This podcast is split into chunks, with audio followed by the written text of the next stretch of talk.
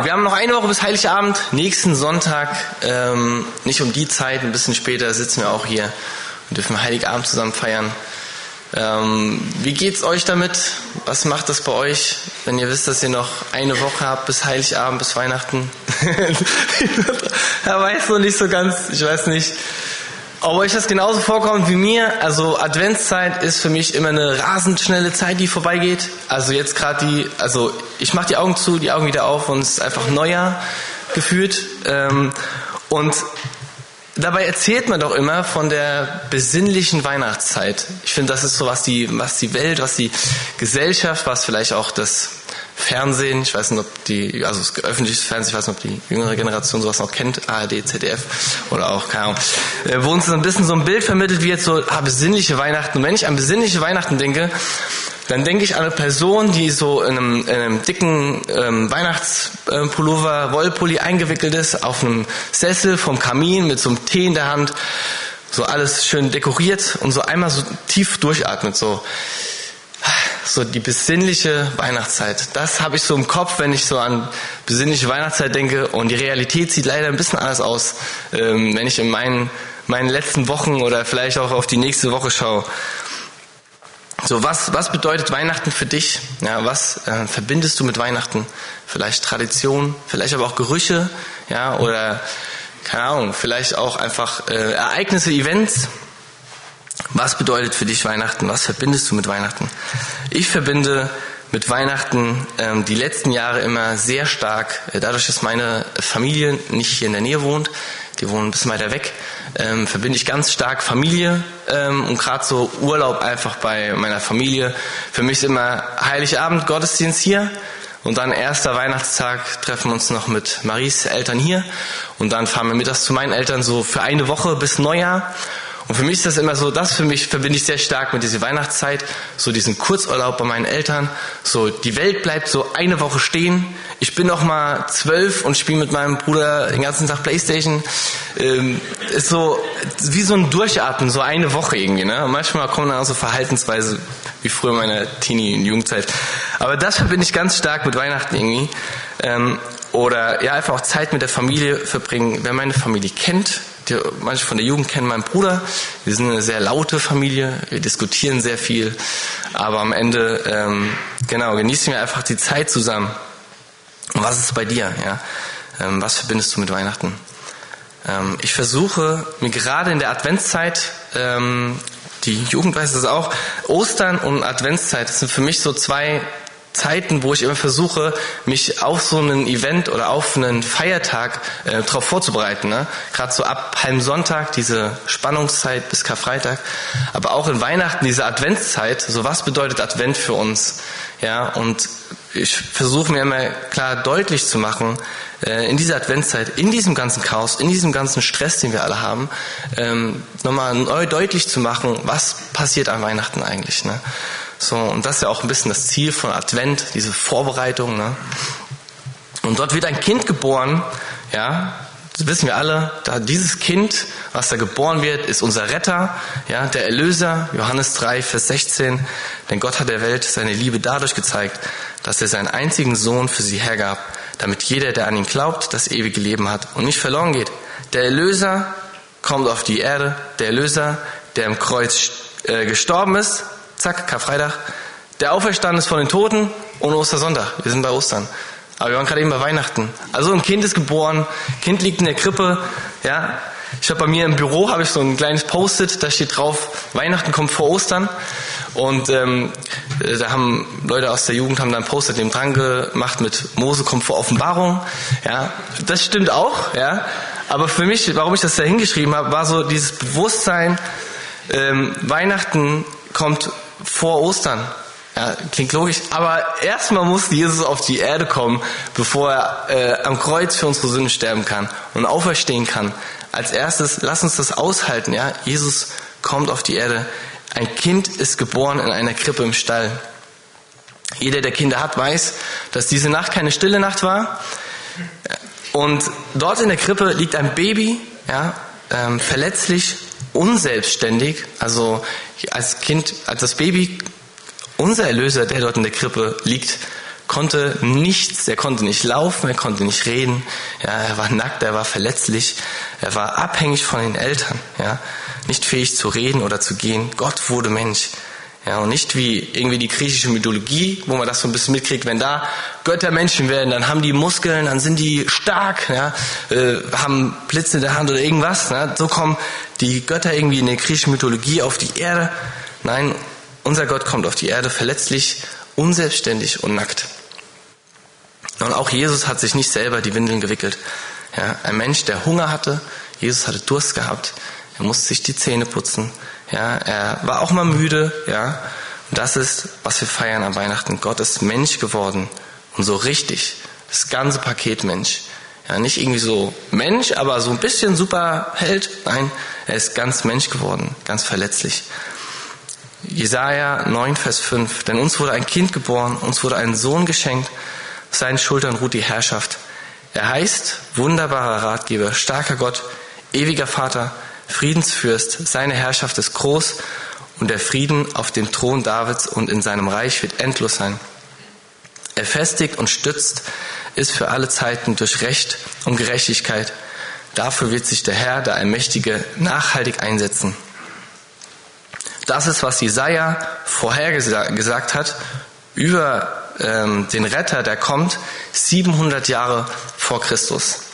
Das heißt, 700 Jahre vorher hat Jesaja prophezeit, dass dort ein Kind geboren wird. Und dieser soll heißen, wunderbarer Ratgeber, starker Gott, ewig Vater und Friedefürst. Das sind die drei, äh, vier Themen, die wir uns in der Weihnachtszeit anschauen, die vier Namen, ja. Und wir leben in einer Welt, die abhängig wie noch nie von solchen Personen ist. Ja, hat gesagt, bei wunderbarer Ratgeber. Also ich glaube, fast täglich schaue ich bei YouTube, wie irgendwas funktioniert, wie irgendwas geht diese Schilder in den T-Shirts, ich weiß nicht mehr mit den Bügeleisen so, was bedeutet jetzt was? Darf ich das jetzt im Trockner machen oder nicht? Wie viel Grad muss ich das waschen? Ja, so abhängig von Rat, irgendwie, wo wir in der heutigen Zeit sind. Starker Gott, ein Gott, der den Anfeindungen der Welt ähm, standhält. Ja, das, das, da, das brauchen wir. Wir brauchen Gott, ja, der stark ist und wirklich auch Gegenwind äh, halten kann. Eine Hoffnung, die, die beständig ist und die besteht. Ewiger Vater, wir können an so vielen Stellen erkennen, wie notwendig äh, Menschen einen Vater haben. Ja, auch in der Jugendzeit, wie wichtig eine Vater, eine männliche Person einfach da ist in der Entwicklung und in der Erziehung. Und Friedefürst müssen wir gar nicht drüber reden in der heutigen Zeit, wie abhängig wir von, oder wie sehr wir uns nach Frieden einfach auch sehen. Ja. Genau, und heute wollen wir uns den ewig Vater anschauen. Und ich möchte gerne noch vorher ähm, beten. Jesus, ich danke dir dafür, für den Morgen. Ich danke dir für dein Wort. Ich danke dir dafür, dass wir ey, so viele Jahre danach noch Jesajas Worte lesen dürfen und darüber staunen dürfen, was es bedeutet. Und auch die Erfüllung sehen dürfen und dich wirklich erkennen dürfen als wunderbarer Ratgeber und starker Gott, äh, ewig Vater und Friede fürs. Wir streben danach, ja, ähm, dir ähnlicher zu werden in dem, ähm, was du uns lehrst und wollen wirklich dich loben und preisen mit allem, was wir haben. Wir lieben dich und alles, ja, was wir in unserem Leben tun, soll dazu dienen, um dich zu loben. Ich danke dir für den Morgen. Ey, mach uns, mach uns ruhig, ähm, mach unsere Herzen weich. Alles, was wir in der Woche jetzt irgendwie mitgenommen haben, lass uns wirklich ähm, deinen Frieden empfangen und ähm, still werden vor dir, Jesus. Amen. Vater, Papa oder Dad, egal wie man ihn nennt, jeder von uns hat einen ja, ähm, aber nicht bei jedem ruft es die gleichen Emotionen auf. Ich weiß nicht, wie es bei euch ist. Ne? Also Vater ist generell ein sehr fragiles Thema. Ähm, vielleicht hast du ein sehr gutes Bild von deinem Vater. Ja, sagst, er ist ein Vorbild, er liebt dich ja, und hat für dich gesorgt. Ja, tolle Erinnerung mit deinem Vater, eine gute Beziehung. Vielleicht bist du aber auch einfach ein bisschen enttäuscht von deinem Vater. Vielleicht war dein Vater nie da. Ja, vielleicht kennst du ihn gar nicht richtig, was in seinem Leben los ist. Vielleicht ist dein Vater dir aber auch egal ähm, oder du bist deinem Vater egal, aber vielleicht kennst du auch deinen Vater gar nicht. Dass Jesus ähm, den Gott im Himmel als Vater bezeichnet, kann unterschiedliche Dinge bei uns hervorrufen und ist auch eigentlich was ähm, in der Hinsicht was sehr schwer, schwierig ist ne? und fällt vielleicht dir auch schwer daran zu denken, dass Gott auch dein Vater ist.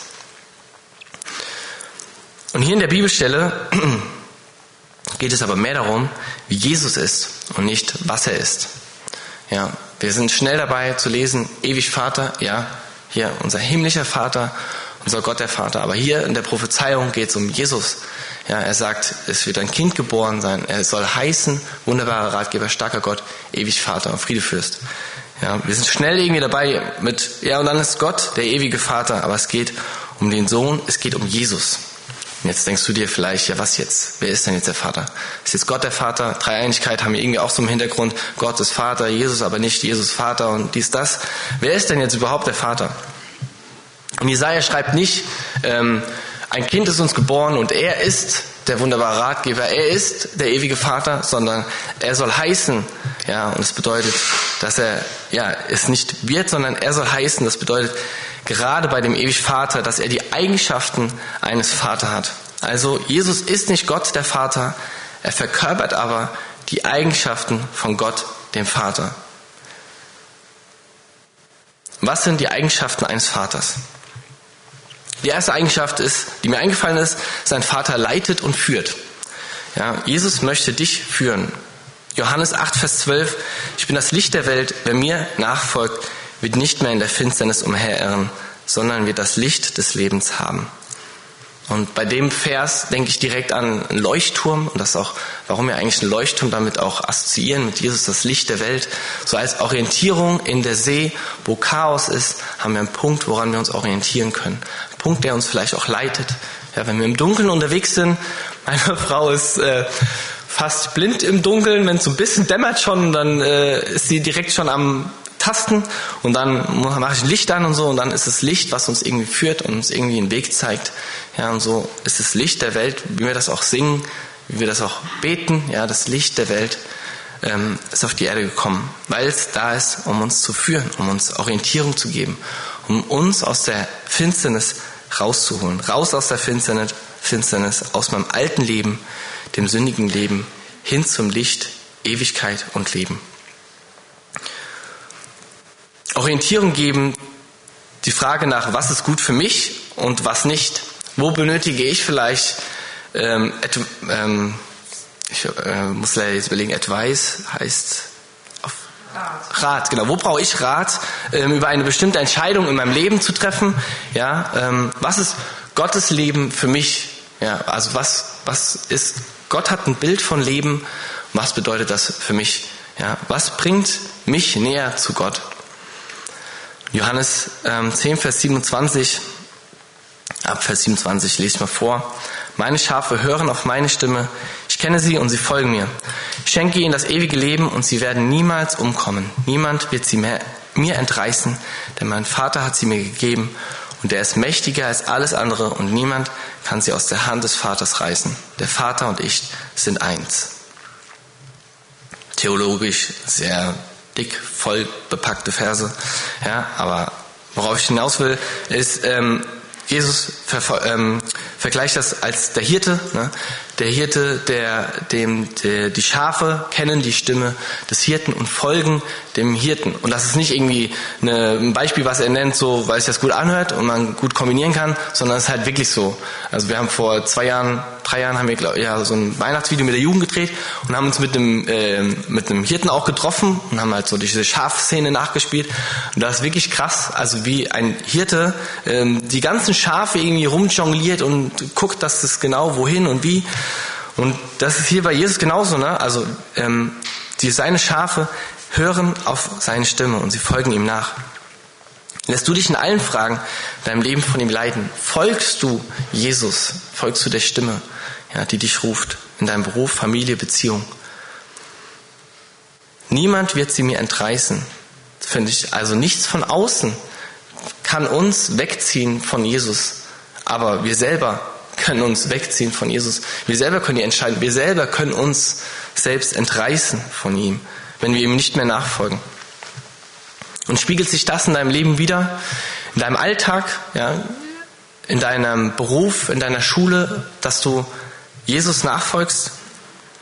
Denn wenn wir uns von Jesus führen lassen, werden wir auch Entscheidungen treffen, die der Welt, die die Welt nicht versteht. Nachfolge hat seinen Preis. Das, was wir eigentlich gar nicht so gern hören. Ja, Nachfolge, Jesus nachzufolgen, hat seinen Preis. In der Schule, auf der Arbeit, Es kostet uns was, Jesus nachzufolgen. Hier, sonntags morgens, eigentlich gar nicht. So, ne? Also, hier mit den anderen Geschwistern hier, fällt mir das gar nicht so schwer, mein Christsein zu leben, ne? Aber so im Alltag, in der Schule, auf der Arbeit, bei mir in der Arbeit ist es ziemlich easy, da kann ich jetzt eigentlich ganz gut leben. Aber im Freundeskreis vielleicht auch, in der Nachbarschaft, es kostet uns was, ja, zu zeigen, dass wir Jesus nachfolgen. An einen Gott glauben ist auch schon, was Anstoß bringt in der Welt. Fällt es dir leicht, auf der Arbeit zu sagen, dass du Jesus nachfolgst? Wenn du das mit Ja beantwortest, Hammer.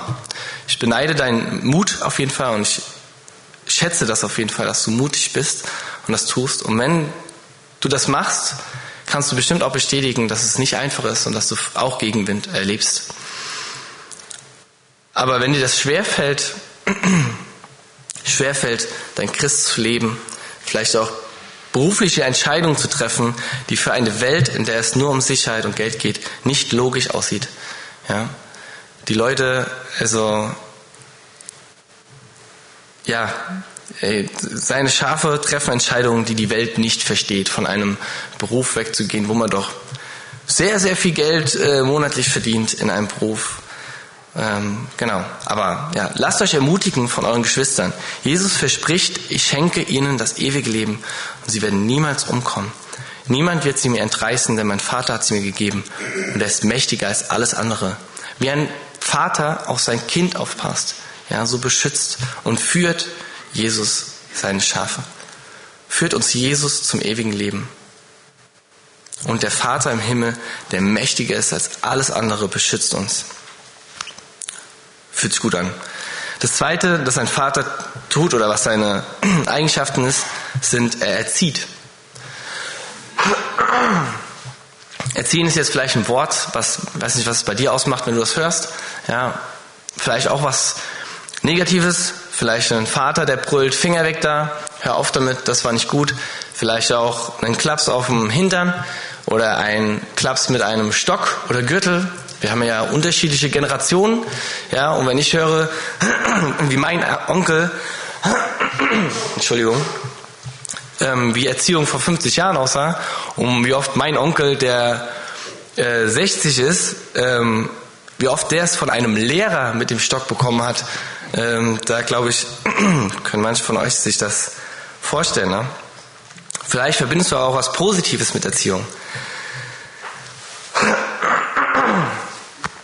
Denn ähm, das verstehen vielleicht meine Kinder auch nicht so und habe ich als Kind auch nicht so verstanden, aber Erziehung ist etwas Gutes. Ja, auch es gibt Situationen im Leben, da verstehen wir das nicht, dass Erziehung etwas Gutes ist, aber ähm, wenn ich meinem Kind sage, es soll nicht auf dem Stuhl am Esstisch rumkippeln, weil wenn es runterfällt, dann weint's und dann ist wieder alles blöd und dann hat's wehgetan, aber deswegen sage ich vor, hey, Tabitha, setz dich mal bitte richtig an den Tisch, ja. Das ist nicht irgendwie, weil ich sage, hey, ich will nicht, dass du turnst, will ich auch nicht, dass sie turnt, aber ihr den Spaß verderben, aber ich will sie beschützen, damit sie nicht runterfällt. Wenn ich meinem Kind sage, du darfst nicht an den Ofen gehen, dann heißt das nicht, dass ich ihr die große Welt, die wunderschöne Welt des Ofens und Feuer machen irgendwie vorenthalten möchte. Nein, ich möchte einfach, dass sie sich nicht an dem Ofen verbrennt. Ja, ich sage das, um sie zu schützen. Vielleicht für Tabitha das verstanden, die Lina vielleicht noch nicht so, aber Genau, das, die Erziehung ist eigentlich erstmal was Gutes, weil ich sie beschützen, beschützen möchte. Und Jesus, der bei der Erschaffung der Erde dabei war, ähm, hat der Schöpfer hat uns als Gottes Ebenbilder geschaffen. Der Schöpfer weiß am besten Bescheid, wie das Geschöpf funktioniert, was gut für ihn ist. Ist genauso wie wir wissen, dass ein Dieselmotor Diesel reinkommt. In mein Auto kommt Diesel rein. Das weiß ich, weil ich habe das Ding nicht gebaut, aber der Typ, der das gebaut hat, der hat mir gesagt, hey hier, schütter Diesel rein. Kein Supertanken. Okay. Jetzt hat Gott uns einen freien Willen gegeben und das bedeutet, dass wir selbst entscheiden können, was richtig und was falsch ist. Oder wir können selbst entscheiden, was wir tun. Ja, ob das jetzt richtig und falsch ist, ist eine Definitionssache. Aber wir können uns auch entscheiden, in diesen Dieselmotor einfach Super reinzukippen. Ja, obwohl der Typ, der das Ding gebaut hat, mir gesagt hat, Gerrit, schütt da kein Super rein kann ich es trotzdem durch meinen freien Willen entscheiden, da super reinzutanken. Die Bibel nennt das Sünde. Das ist Verfe äh, Zielverfehlung. Ja, das Ziel in meinem Dieselmotor ist erstmal Diesel da in den äh, Motor rein, damit er läuft.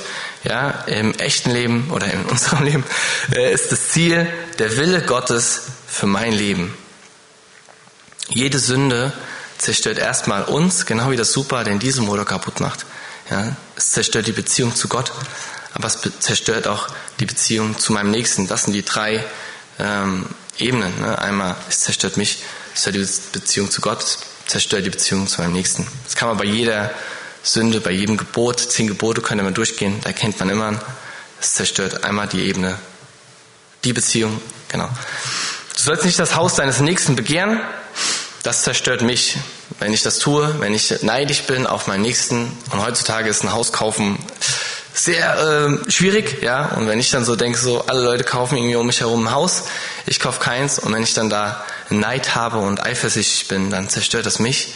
Es zerstört die Beziehung zu dem, der das Haus gekauft hat, der eigentlich mein Freund ist. Und es zerstört auch, es entfernt mich von Gott auch.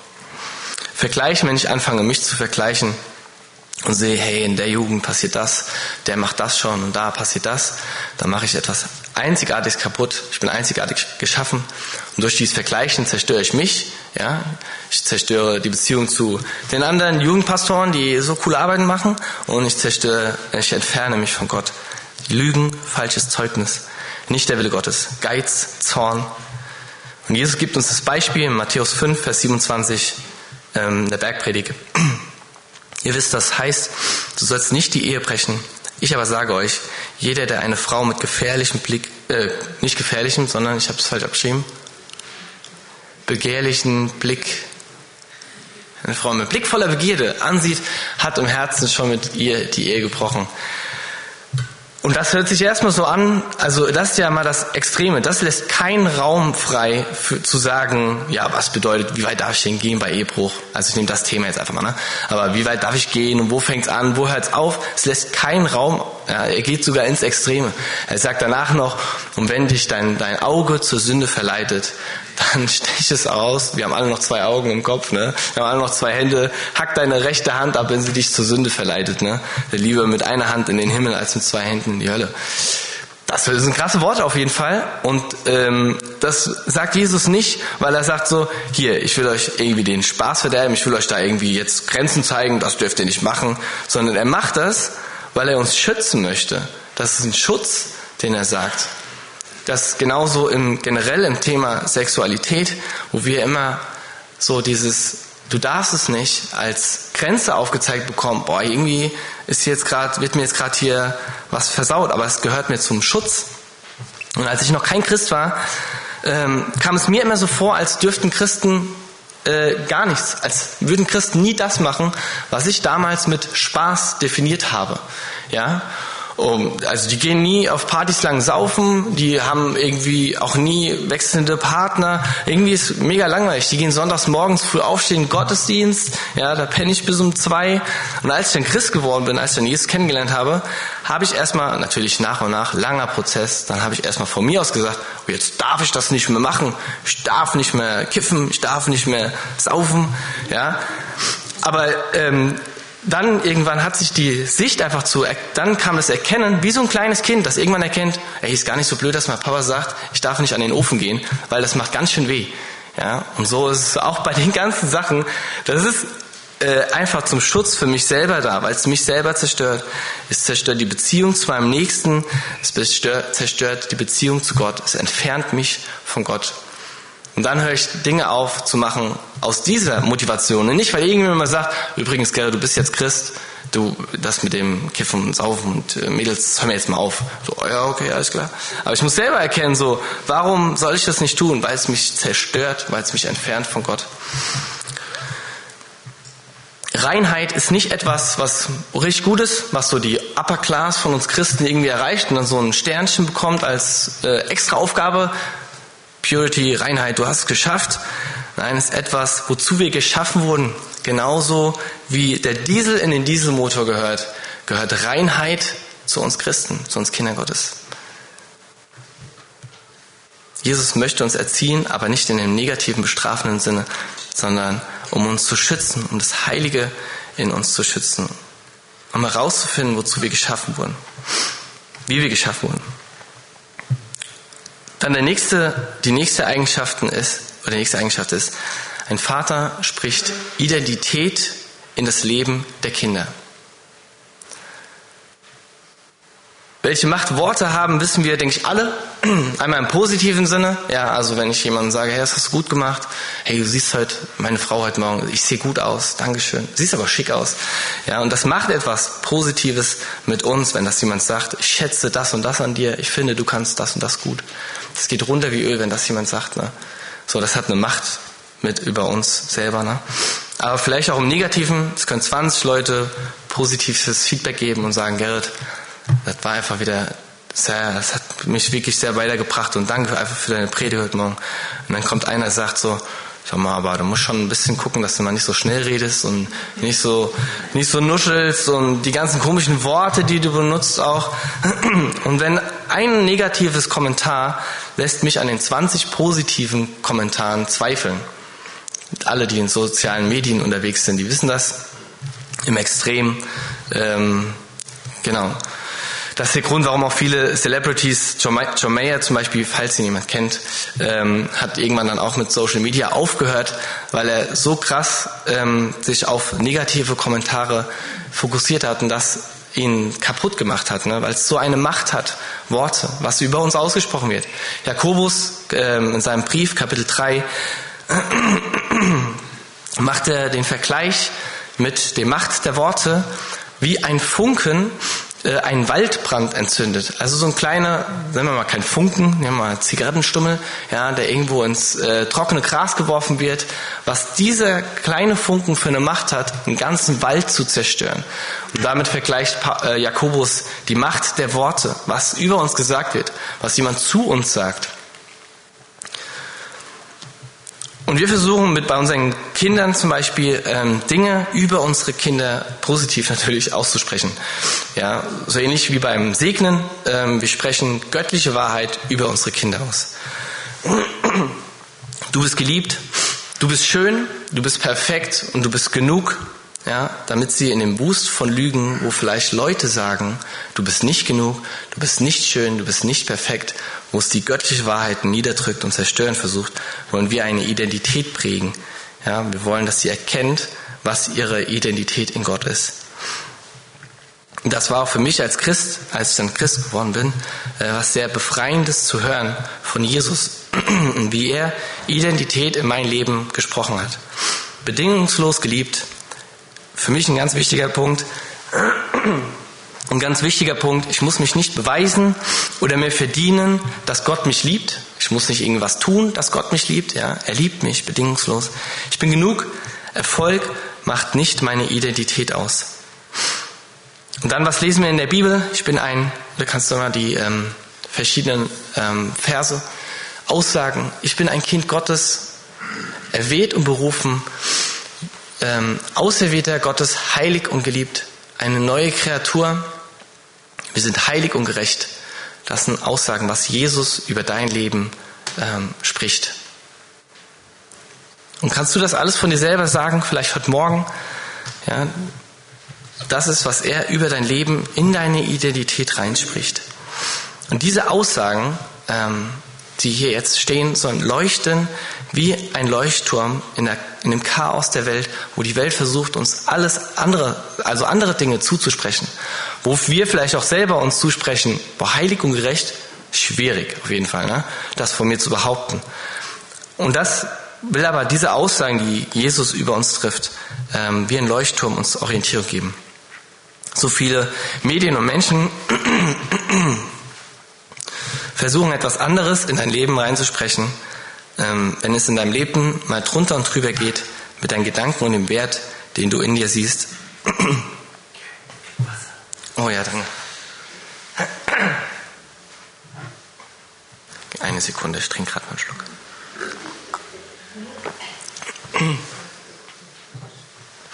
Ich war leider auf dem, oder ich war gestern Abend auf dem Geburtstag und da war es so laut in der Grillhütte und ich wollte mich unbedingt mit Leuten unterhalten und dann brülle ich immer sehr und meine Stimme ist ein sehr fragiles Instrument. Alright. Ähm, zum Abschluss ähm, zu diesen drei Punkten würde ich gerne noch eine Geschichte mit einer Geschichte enden. Denn Weihnachten bedeutet auch Licht. Haben wir am Anfang auch gesagt, das Licht der Welt kommt auf die Erde. Ja, ähm, wir sehen das, Lichterketten überall, auch hier werden ein paar Lichter gemacht.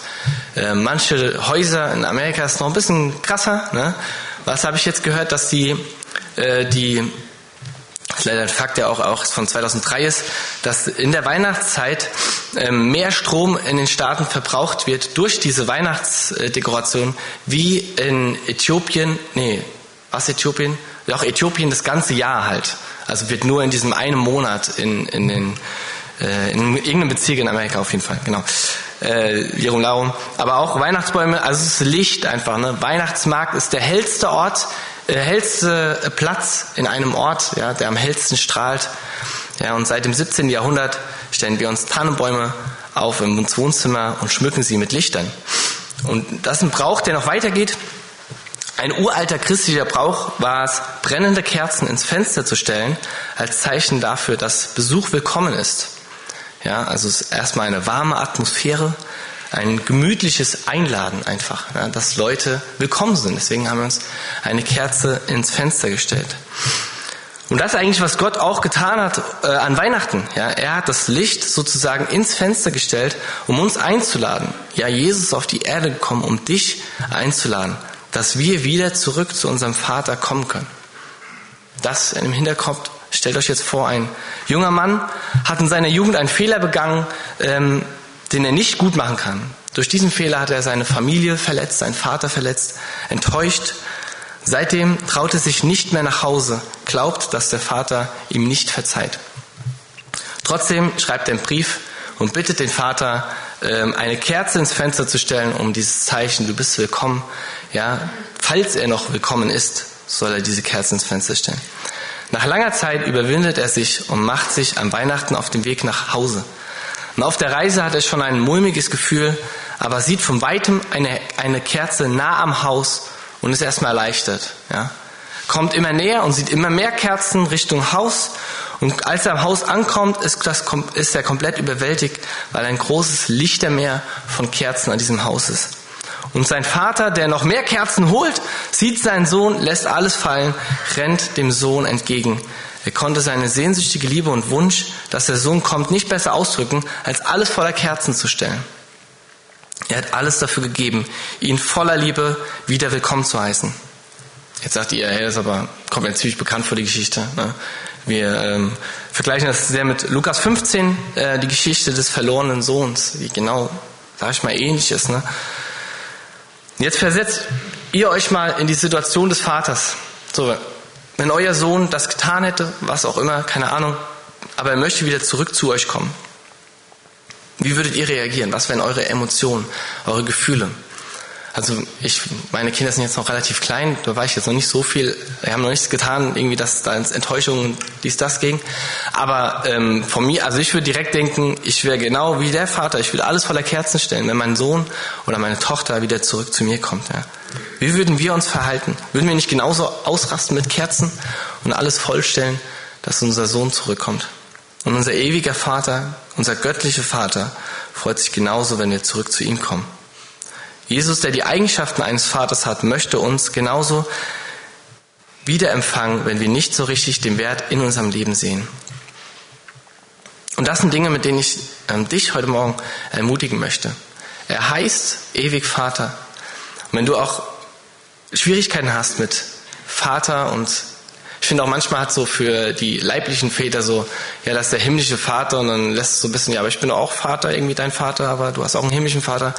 Aber es heißt ja auch ewig Vater und ewig bedeutet nicht irgendwie so, ja, das halt immer ist, ne, so zeitlos, sondern ewig ist hier auch ein Indiz für der göttliche Vater, ja, der immer war und immer sein wird. Der ewig Vater, der göttliche Vater. Das unterscheidet es von einem menschlichen Vater. Und das sind Dinge, mit denen ich dich ermutigen möchte. Er heißt Vater, Jesus möchte dich leiten in deinem Leben. Er möchte dich in Liebe erziehen, weil er weiß, was gut für uns ist, was gut für dich ist. Auch wenn sich das nicht immer so anfühlt. Und er möchte dir Identität in dein Leben sprechen. Wie bei dem verlorenen Sohn, ja, der, als er zurückkam, hat der Vater ihm den Familiensiegelring wiedergegeben, was ein Zeichen dafür ist, du bist ein Teil dieser Familie. Deine Identität ist ein Teil dieser Familie sein. Du fühlst dich nicht gerecht und heilig oder als Kind Gottes, da möchte auch Jesus dir diesen Siegelring anstecken und sagen, dass du ein Kind Gottes bist und dass du heilig und gerecht bist. Nämlich, Vater, ich danke dir dafür, dass wir das lesen dürfen, dass wir das sagen dürfen, dass es eine Wahrheit ist, dass wir gerecht und heilig sind, dass wir deine Kinder sein dürfen, dass du diesen Siegelring an unsere Hand steckst. Dass du dieses Licht auf die Erde ge geschickt hast, um uns einzuladen, um uns zu dir einzuladen, um Leben zu empfangen, um Führung zu empfangen, um ja auch erzogen zu werden, aber auch Identität zu empfangen. Jesus, ich danke dir einfach dafür. Amen.